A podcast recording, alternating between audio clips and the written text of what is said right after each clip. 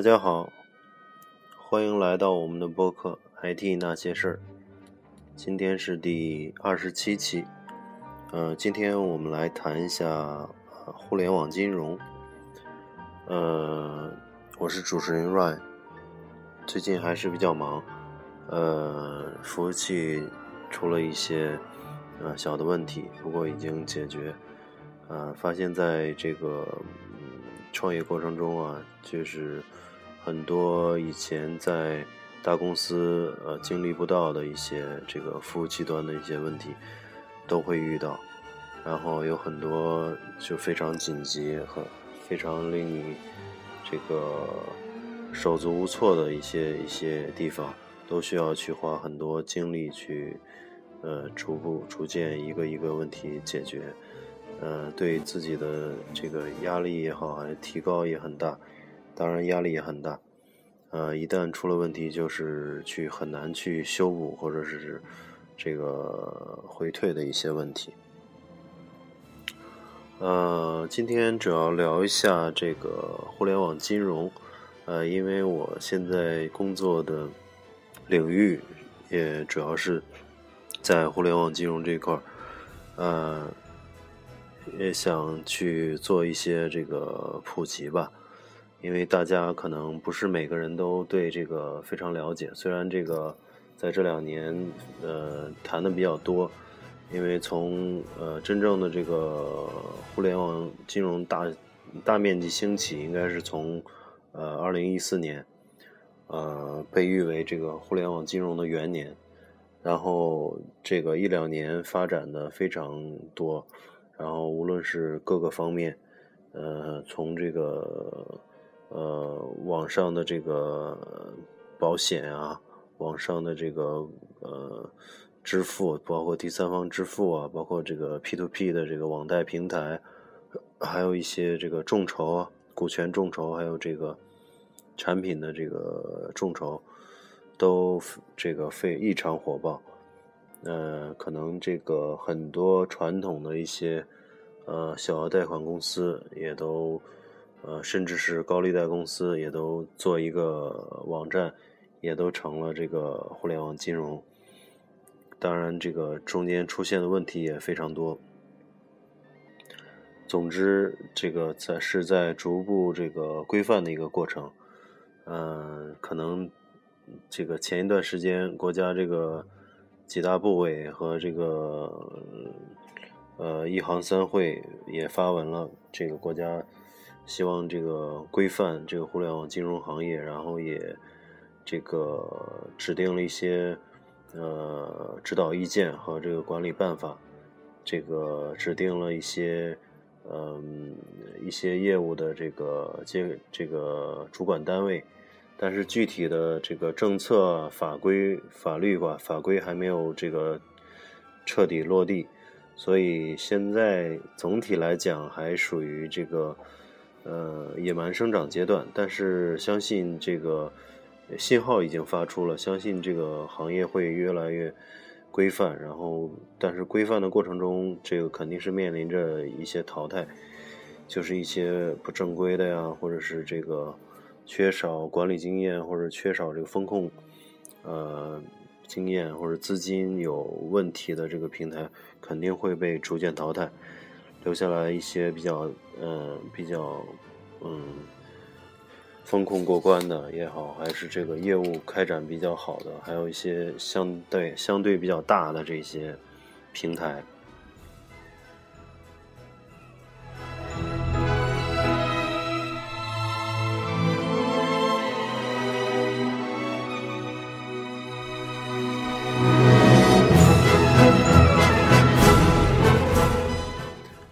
先说一下这个互联网金融的这个主要分几类吧。呃，现在按照那个管理意见的这个国家的这个几大部委和这个一行三会发的这个指导意见，上面把这个业务划分了一下，就是像网上的一些保险啊相关业务，这个归这个保监会管。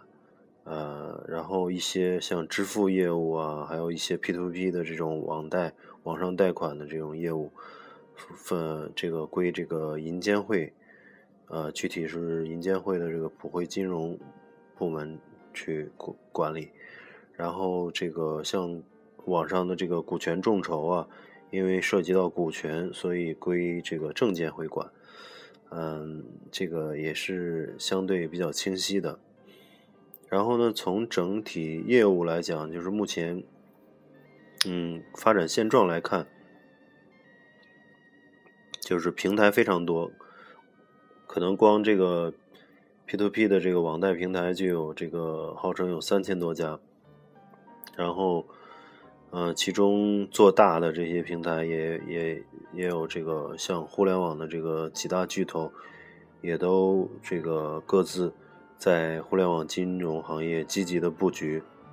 有的甚至已经做到了这个比较大的体量。比如说，举几个例例子，像阿里，阿里的这个把这个呃整个呃金融相关业务都剥离出来，叫这个蚂蚁金服，呃，据说是二零一七年要计划在这个国内上市。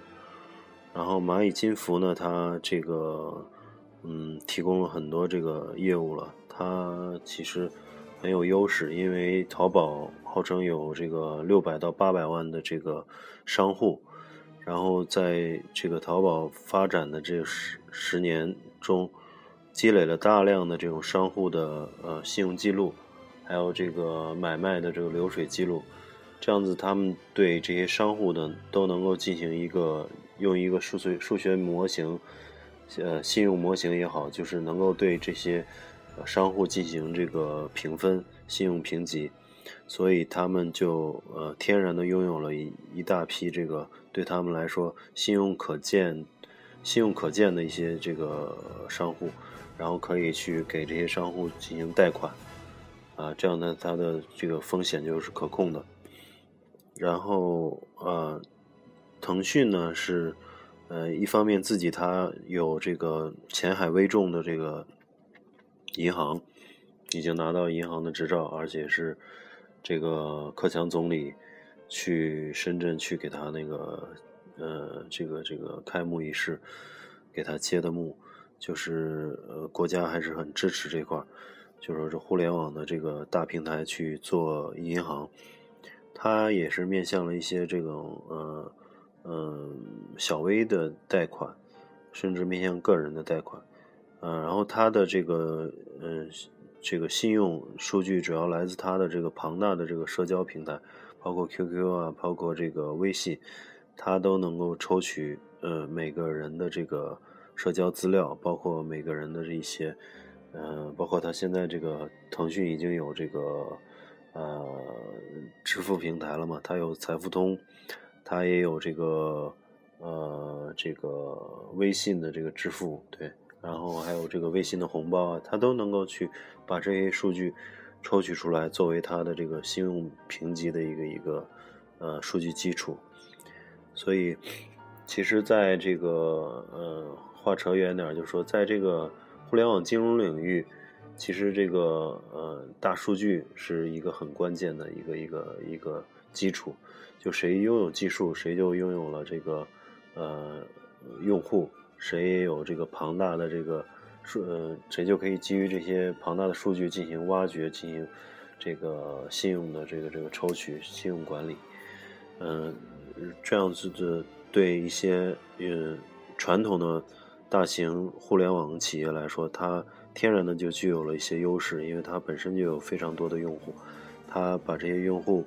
呃，分析分析就能得到很多优质的这种，呃，贷款用户也好，或者是分期用户也好。然后另一个就是，腾讯还有一个优势就是说，它同时入股了京东，而京东金融呢，现在又拿到了很多的这个牌照，包括它在这个，呃，呃京。他在那个个人端推出了一些像打白条啊功能，就你在京东购物的时候可以用他给你的这个积分获得一定的资信，然后拿到一定的这个白条的金额，买东西就可以先打白条，慢慢再还分期付。这个相当于是在呃呃怎么说呢？再去呃嗯再去占领传统的这种信用卡的业务。我们知道信用卡很多也提供分期付款，然后他这个打白条实际上就给你了给你了一张京东的信用卡，让你先去刷卡消费，最后再分期还。然后京东也做了这个众筹，有很多这个产品的众筹啊，呃。股票的众筹啊，呃，不是股份的众筹。这个腾讯这个，呃，这个入股京东也是在这个，呃，这个等于是把这个呃互联网金融领域也做了一个很大的这个布局。然后呢，这个，嗯，陆金所。还有一个这个很大的平台叫陆金所，它是平安旗下的，啊，它的规模据说已经达到了这个两千多亿，然后当然背靠大树好乘凉了，它背靠着这个平安，这个这么大一个综合性的呃金融帝国，它的这个信誉当然有保障的，呃，虽然即使这个它前期运营过程中出现了一些坏账。但是集团，我想为了发展互联网金融，也会给他去，嗯，兜底，给他进行这个信信用的这个站台，嗯，所以陆金所相对来说是我认为是这个，呃，风险比较小的，而且即将要上市的，据说是今年还是明年要就要就要去计划上市。然后像呃还有很多这个 P to P 的这个呃网贷公司，比如像人人贷啊，这个拍拍贷啊，积木盒子啊，还有宜信啊，宜信也是做的非常大，员工都有两三万了。然后它基本上这个提供了一个全套的理财的解决方案，就是你无论做过来做这个呃投一些这个 P to P 的这个。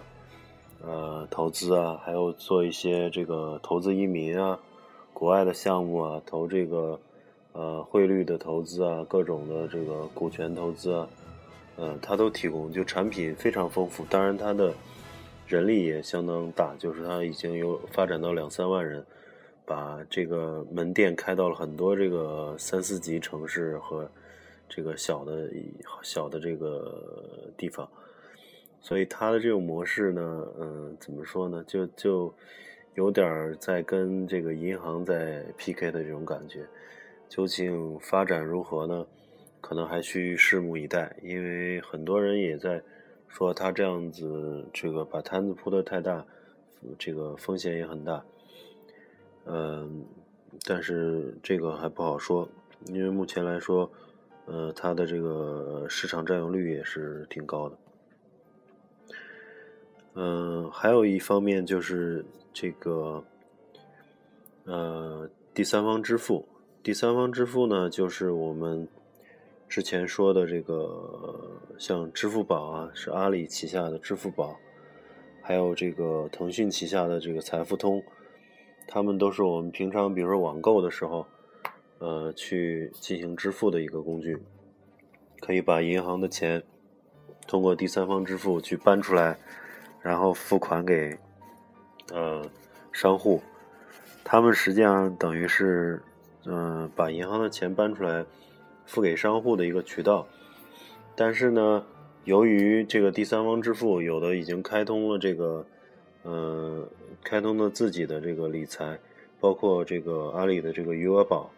就说你把银行搬出来的钱放到我余额宝里，随时能消费，但是也可以当银行一样放在这儿。利息大概现在是百分之三点多，即使是百分之三点多，已经降到呃，已经降过很多回了。原来有百分之四四点多，现在降了百分之三点多。即使是这是这样呢，还是比银行的这个定期存款的利息要高，而且风险就很可控，因为它的余额宝主要是货币基金。这个货币基金大家也知道，就是一些这个银行间的这些呃。拆借，所以它的这个风险是非常低的，啊，几乎可以跟呃银行媲美。嗯，但是但是就是国家现在也发文了，说第三方支付，呃，这个只希望每天的这个支付数额和每年的支付数额也做了一些限制，所以就是说白了，就是还是不希望把钱从银行搬出来的太多，全部沉淀到第三方支付平台上，这样子对国家来讲，可能一方面把银行的资廉价的这个资金被流失了，然后不能。呃，这个几大国有银行不能廉价的去拿到这些，呃，资金去做贷款，呃，提高了银行的运营成本，提高了银行的这个这个准备金，呃，这个呃，这提高了这个准银行的这个这个资金的门槛儿呃，包括资金的成本。然后第二个呢，就是说太多的钱去沉淀到这些地方第三方支付平台。呃，对国家的这个金融管理可能也产生一些影响。毕竟，第三方支付平台大多由民营企业，而且每家企业的这个呃实力啊，包括这个资信，呃注册资本呢这方面都嗯参差不齐吧。如果要有太多钱沉淀到第三方平台、第三方支付平台，可能也会造成一定的这种呃风险的不可控。所以，这个近期也做了一些，呃，国家也发文，呃，做了一些限制，这样也就呃，等于把很多呃第三方支付平台之前的一些想做资金托管的这些业务的想法，基本上给封死了，还是希望这个银行来做。然后第四个就是。有这个征信平台，因为这个现在互联网金融，呃，发展的越来越多，越来越大，这个行业整整体的这个体量已经达到了这个几十万，呃，这个几十万亿，嗯，据说是去年好像是还是到今年的这个这个年中，整个的这个这个包括 P to P 啊，包括股权众筹啊，包括我互联网保险，包括。第三方支付整个的体量达到了七十多亿，呃，七十多万亿。所以，当这个，而且在以每年百分之这个，呃，几百的速度在增长。所以，这个当体量发展越来越大的时候，这个很重要的就是这个征信，征信。所以，就现在在这个产业内出现了大量的这个征信的平台。当然，有一些互联网公传统的互联网公司，因为他们有大量的数据，所以呃，做这个当然是有一定的这个优势了。这个主要的是像呃阿里的芝麻信用，这个大家如果有那个支付宝的话，可以打开支付宝，看到有一条现在有个芝麻信用，能看到你自己的这个信用评分，它应该是根据你自。之前的这个消费记录去算出来的一个评分，然后这个评分被更多的这个越来越多的这个啊企业和个人去机构或去去用作这个作为个人资信的一个呃呃个人信誉的信用的一个一个一个标准吧，呃，据说有一些这个。呃，使呃，这个国家的使馆已经采用这个芝麻信用作为呃这个签证的一个一个评分标准。比如说，新加坡呃已经采采用这个芝麻信用，如果你是芝麻信用能够评分在七百分以上，那么你去申请新加坡签证的时候，不需要提交复杂的这个个人的这个房。车啊，各种工资啊，证明不需要提供这些资料，只要有这个评分大于七百，你就可以去申请到这个新加坡的这个签证。还有一个国家叫卢森堡，卢森堡是要求七百五十分，七百五十分以上，呃，你就可以去申请卢森堡的这个签证。而且卢森堡是属于欧盟国家，你可以拿到这个申根签证，去呃游遍欧洲。这个也在呃，随着这个征信体系的完善，我相信阿里也会跟各个这个呃各种机构去谈，尽量去推广它的这个呃信用评级。其实这个未来，在这个谁能够在这个信用评级方面能做到这个呃做到一个这个市场的领先地位的话，其实这个在业界都是这个利润非常非常丰厚的，就跟这个美国的这个几大评级机构一样。这个给随便给谁发一个评级，就让让这个让这个机构都会这个这浑身发抖，甚至还给国家评级，嗯，包括这个这个美国的这个几大评级评级机构，标普啊，这个会议，呃，这些都都是那个都是非常有呃非常厉害的。然后还有这个腾讯也做了一个征信，然后它主要是基于自己的这个社交数据，呃，也在这个基本上系统已经建设完，等待那个牌照。就征信牌照可能最最近要，据说是要下发到八家，这个具有这个征信这个会发八家的牌照给这个八家征信公司征信公司。这样就能够去呃迅速做大。还有一个叫前海征信，是陆金所旗下，就是平安旗下的，它可能也是就集合了陆金所大量的这个贷款人、借款人、投资人，这个去做了一个这个信用的这个数据体系，然后将来可以分享给其他嗯 P2P 平台也好，其他网站也好。都可以去，呃，到他这里面调用他的接口去取得这个人的信用。呃，究竟这几家平台谁能够做大？呃，现在还形势还不明朗。等到国家发了牌照以后，再过上呃一段时间，可能才会看到各家的这个优势，甚至会有一些这个，嗯呃，有一些我觉得会出现。呃，很多收购或者并购的这种重组的这种这种可能性，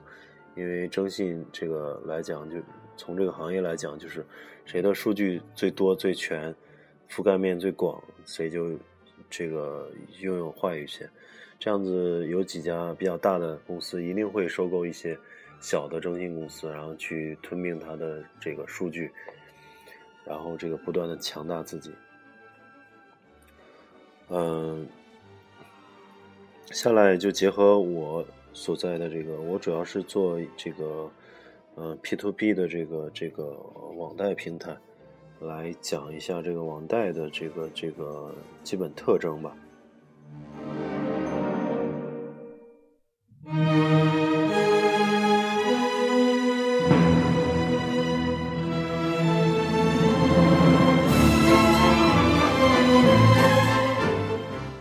现在这个网上的这个互联网这个，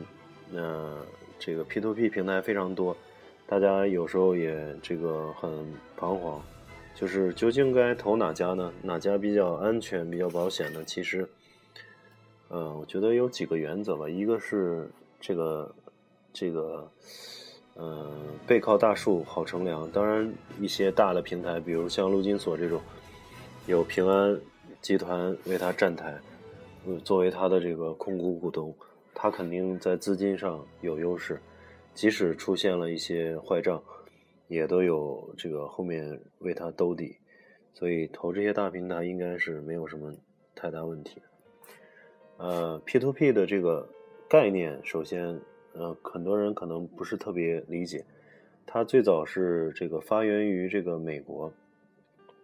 美国有一家上市公司叫那 Lending Club。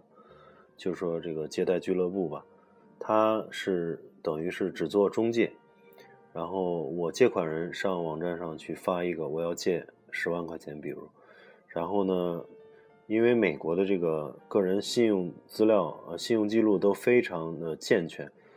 然后所以这个人发出我要借十万的时候，呃，直接就网站能够显示他的这个信用信用记录。然后这个投资人呢，就可以根据他的信用记录和根据他的这个利率，他可能借款利率，他的信用高，他可能借款利率就低。然后他的信用比较差，可能借款的这个利率就高，然后投资人根据这个借款利率，根据这个人的这个借款人的这个呃信用情况去进行投资。如果是对风险这个呃这个嗯偏好能力比较强嗯强的人呢，他就可能愿意投一些呃信用比较差，但是这个这笔借款的这个这个利率非常高的这种呃这种借贷，然后对那个呃风险接受度比较差的人，他就愿意接受这个低的利率，但是这个借款人风险。借款人的这个信用信用比较好的，所以完全是一个市场行为，就是说投资者投资者自己自负，就是说这这笔如果真的是坏账了，这个呃借款人跑了，那么也也是自负的，因为可能他这个利率非常高，你既然承受了这种的这种呃投资所带来的回报，那你同样承受这个风险。但是这种模式在中国并没有去呃落地，没有这样实施的，呃，因为中国的这个信用体系目前还很不健全，所以基本上这个 P2P 的平台都是平台去做担保的，就说它不但是在去做一个中介的撮合的作用，它其实是对每一笔借款的借款人都要做一些。考核或者是风控或者分析，啊，经过他的这个筛选，才能够上平台去发这个标的借款的这个标的，所以，呃，对平台来讲要求就更高了。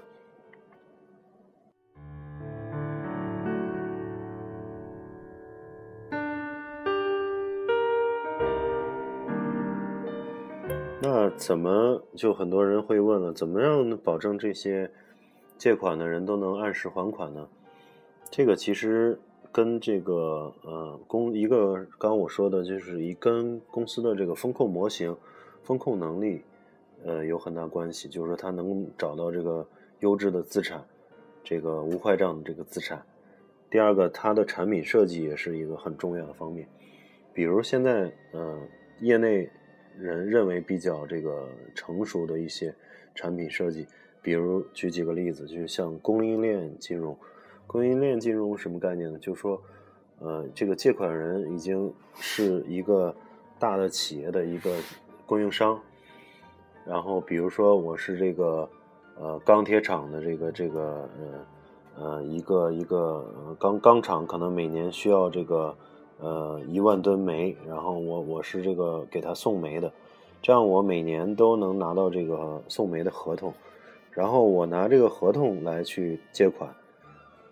做抵押做借，然后借款，我因为我需要钱来投入生产，而且我这个合同是已经拿到了有保障，所以这个回款基本上没有什么问题，包括还有像一些奶农，可以拿到这个蒙牛和伊利的这个。呃，收收他的这个奶农的奶的这个合同，每年比如说蒙牛要买他一百万人民币的奶，那他拿这个合同就可以贷贷款贷，比如说三十万五十万，他去投入到这个养牛的这个生产中，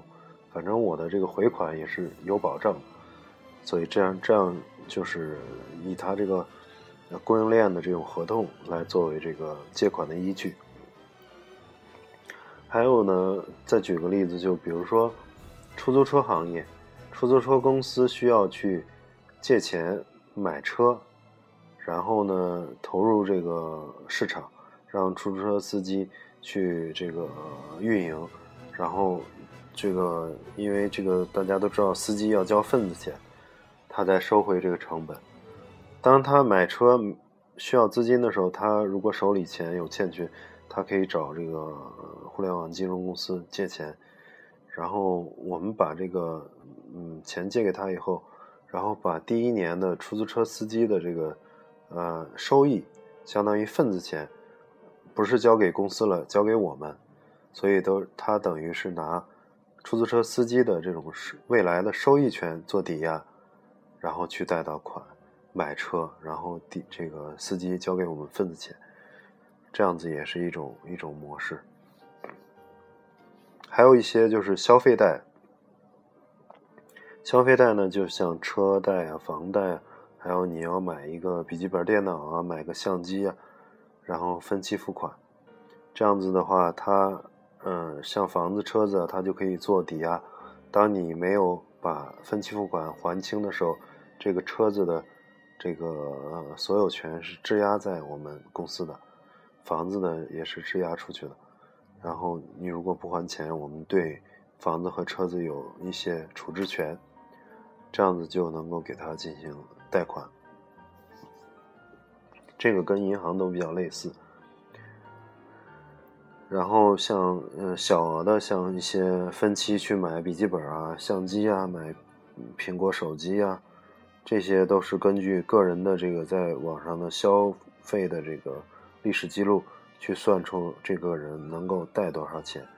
然后去给他进行分期，等于是信用贷。相对来说，呃，一些像淘宝啊，还有这个京东啊，他们拥有大量的消费数据，他们就可以去算出这个人的信用水平，啊，去给予这个人相应的贷款。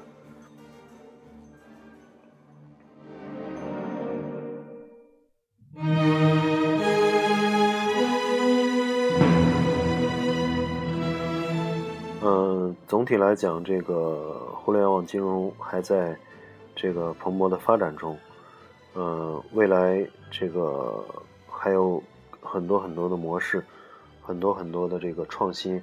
不断的去发展出来，这个是肯定的。然后国家呢发文也，呃，从国家政策来讲也是比较支持这块儿，因为这块能够呃怎么说呢？能够把一些呃社会上闲置的这个资金。能够更充分的利用起来，呃，然后不断的去些呃输输血给一些中小微企业和甚至一些呃乡镇企业和农村这个这个农村的这个经济中，呃，覆盖到一些呃银行覆盖不到的地方，呃，因为这些都相当于是一些小额贷款嘛，呃，之前银行可能没有没有这个。呃，不愿意做，或者说是觉得做这些小额的成本太高，嗯，没有这个动力去做。嗯，这些嗯，互联网金融利用这个大数据，他们就有一些先天的优势去做。以以呃，未来还是以这个技术为导向，呃，以大数据为核心，然后去呃那个去呃做到这个把金融的把资金的效率发挥到。呃，极致，然后把那个金融的这个运运行成本降到最低，这都是一个科技公司或者是一个互联网公司的呃优势所在。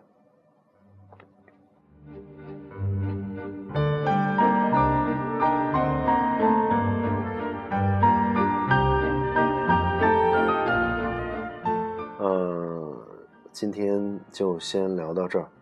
嗯。我们下期再见，谢谢收听，再见。